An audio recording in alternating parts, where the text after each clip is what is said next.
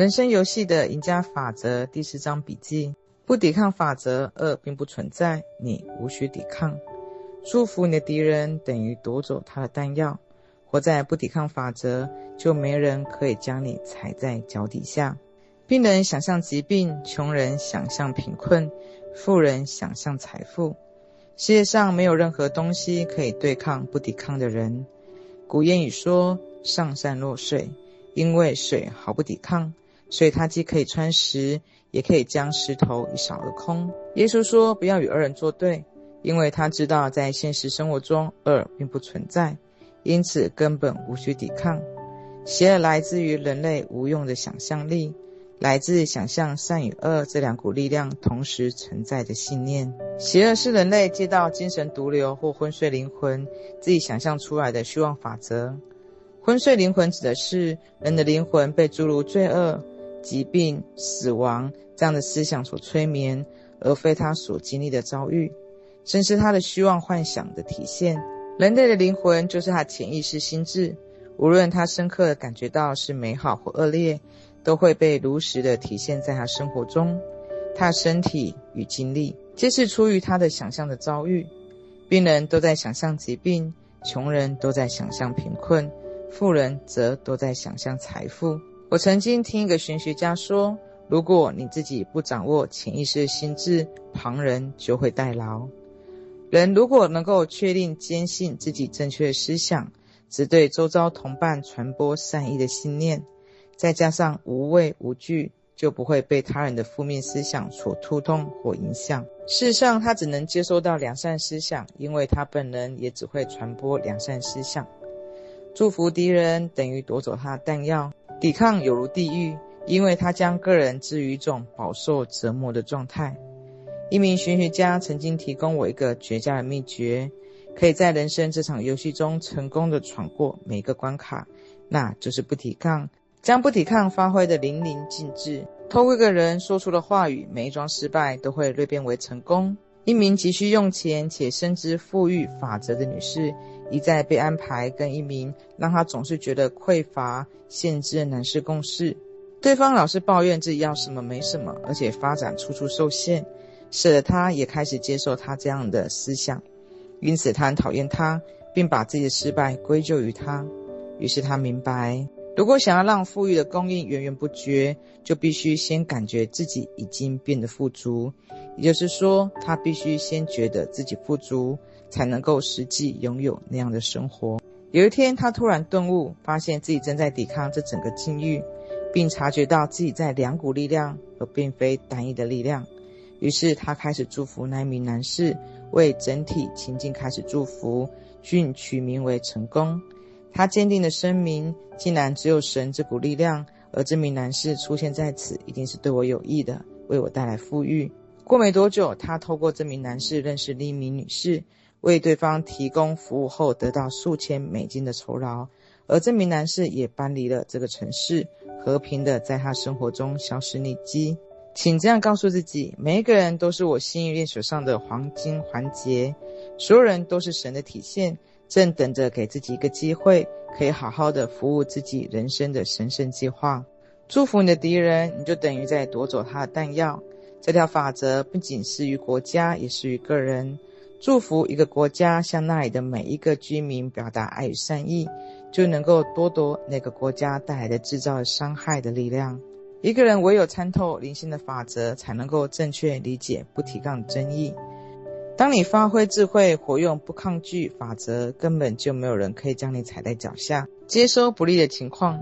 有一天，不耐烦地等着一通重要电话，我抗拒所有电话打进来，自己也不想打出去，因为我担心会占线。当下，我觉得自己战争得自己打，而非交由神来代劳。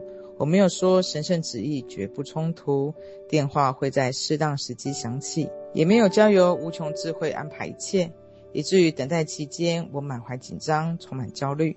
大约一个小时过去，我瞥了一眼，才发现原来这段时间话筒一直没有挂好，因此根本无法接通。我的焦虑、恐惧加上相信其他电话会来干扰，让我看不见话筒没挂好。我明白自己搞得乌龙之后，立刻开始祝福整个情境，并为他命为成功。坚信神会保佑我，不会错过任何打来找我的电话。我在神的恩典之下，而非自己的想象的法则之下。两分钟后，我接到一通非常重要的电话。一个小时后，我终于接到一直在等待的那一通电话了。海面平静无波，船队就会驶进来。人只要抵抗情境，就会与他同在。就算他逃避，他也会如影随形。有一天，我告诉一名女士这句话，她回答说：“这真是一针见血。”我在家很不开心，因为我不喜欢我的母亲。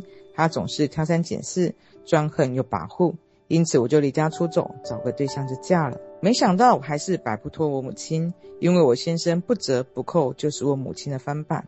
我再次沦落到相同的处境。你要接受不利的情境，对你而言都是好事情，不要受它影响。如此一来，它就会慢慢淡去。没有一件事情可以动摇我。生活就是心境的反射。不协调情境源自于一个人内心的不和谐。一旦他对不协调的情境不掀起任何的情绪反应，他就会从他人生道路上永远的消失。一个人必须经常对自己下功夫。人们对我说：“请给我个处方，让我改变我先生或者是我兄弟。”我回答说：“不是这样的。我给你个处方，要好好改变你自己。”当你改变了，你的先生或者弟兄就会改变了。一个人之所以可以改进他的缺点，往往是因为他在别人身上看到自己的缺陷。生活就是一面镜子，我们只会在周遭人身上看见自己的倒影。好好过完今天，活在过去是一种失败做法，而且有违灵性法则。创世纪有一则故事，罗德的妻子回头一看之后，就变成了一根岩柱。上帝要摧毁罪恶之城，但他想要拯救罗德和他的家人，于是派天使去警告他。天使要罗德带家人快跑，但不可以回头看。但罗德妻子违背了警告，回头看了，因此变成了一根岩柱。过去和未来是时间的强盗，人应该要祝福过去，然后从此忘怀。要是过去将人束缚得动弹不得，那就祝福未来。了解他可以为自己带来无尽的欢乐，然后全然的活在当下。有名女士来找我抱怨没有多余的钱买耶诞礼物，我回答说：当你表现得可怜兮兮，沉溺在过去的生活时，就永远不会有钱。你要全然的活在当下，做好准备，钱就会自动掉进来。他大声地说：我知道怎么做了，我会买一些金葱丝线来包装耶诞的礼物。我回答说：就这么办。这么一来，礼物自然就会出现，这些工具自然就派得上用场。这种心态展现出他对自身的财务状况毫无畏惧，而且对神深具信心。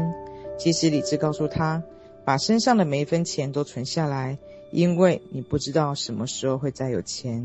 在耶诞节的前几天，他果然收到一笔几百美金的现金。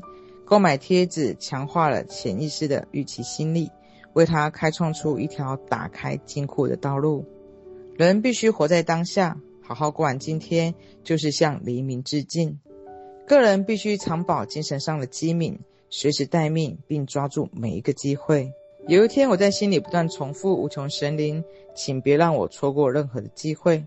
当晚就能告诉我一件极为重要事情：你必须以正确字眼开启一天的生活。每天醒来之后，我就立刻说一句肯定语。我的诸事将在今天完全实践。今天是圆满的一天，我感谢这完美的一天。奇迹将一个接着一个出现，惊喜也将永不止息。一旦养成这个习惯，你就会看到惊喜与奇迹出现在生活中。带着惊喜，看看摆在你眼前的事物。完美肯定句法则：除非某一句话肯定句能够让你觉得满意，并说服自己一时接受。否则，他就不应该使用它。肯定句的内容往往因人而异。有一名学生是商人，他不断重复说：“我有一门超棒的生意，有良好的运作方式，我提供出色服务，换来丰厚的薪酬。”尽管他已经好几个月都没有展开什么商务活动了，但当天下午他就做成了一笔四万一千美金的交易。每一句话肯定句都必须注意它的遣词与用字。而且要完全的涵盖重点。神赋予人类拥有富足的权利，而且远远超过够用就好。当一个人可以破除他自我意识中的匮乏樊篱，他的黄金时代就将来临，心中的每一个正当渴望也将一一的实现。第一次课课后小复习：耶稣为何要我们不要与恶人作对？因为现实生活中恶并不存在，根本无需抵抗。第二，恶如果不存在的话，那现实生活中的困境为何？因为邪恶来自于人们无用的想象力，诸如罪恶、病痛与死亡。人所以经历遭遇，正是他的虚妄幻想的体现。第三，该怎么做才不会被负面的思想而影响呢？人如果能够确立并坚信正确的思想，只散播善意，无畏无惧，就不会被他人的负面思想触动或影响。第四，如何面对生活中不利的情况？不要抵抗，人只要抵抗情势，就会与他同在。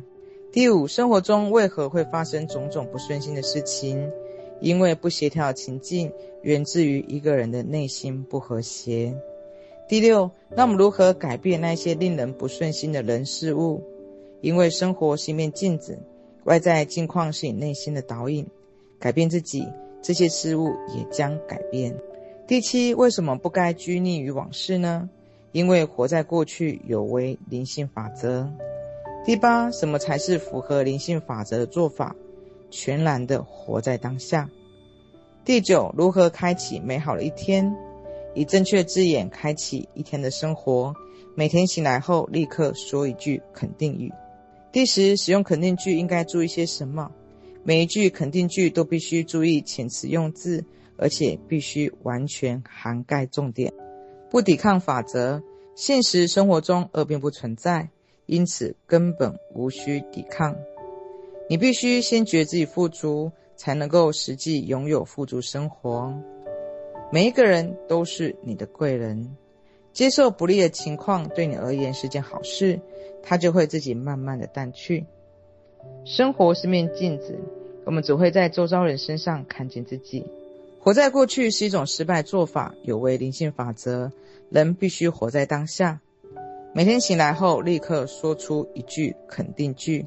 幸福能量启动练习四：以肯定句开启美好的一天。将你喜欢的肯定句抄写在纸上，贴在床头。每天醒来后，立刻说出这句话。以正确字眼开启一天的生活极为重要。范例一：我的诸事将在今天完全实践。今天是圆满的一天，我感谢这完美的一天。奇迹将会一个接着一个出现，惊喜也将永不止息。范例二：我有一份超棒的工作，有良好的运作方式。我提供出色服务，换来丰厚的薪酬。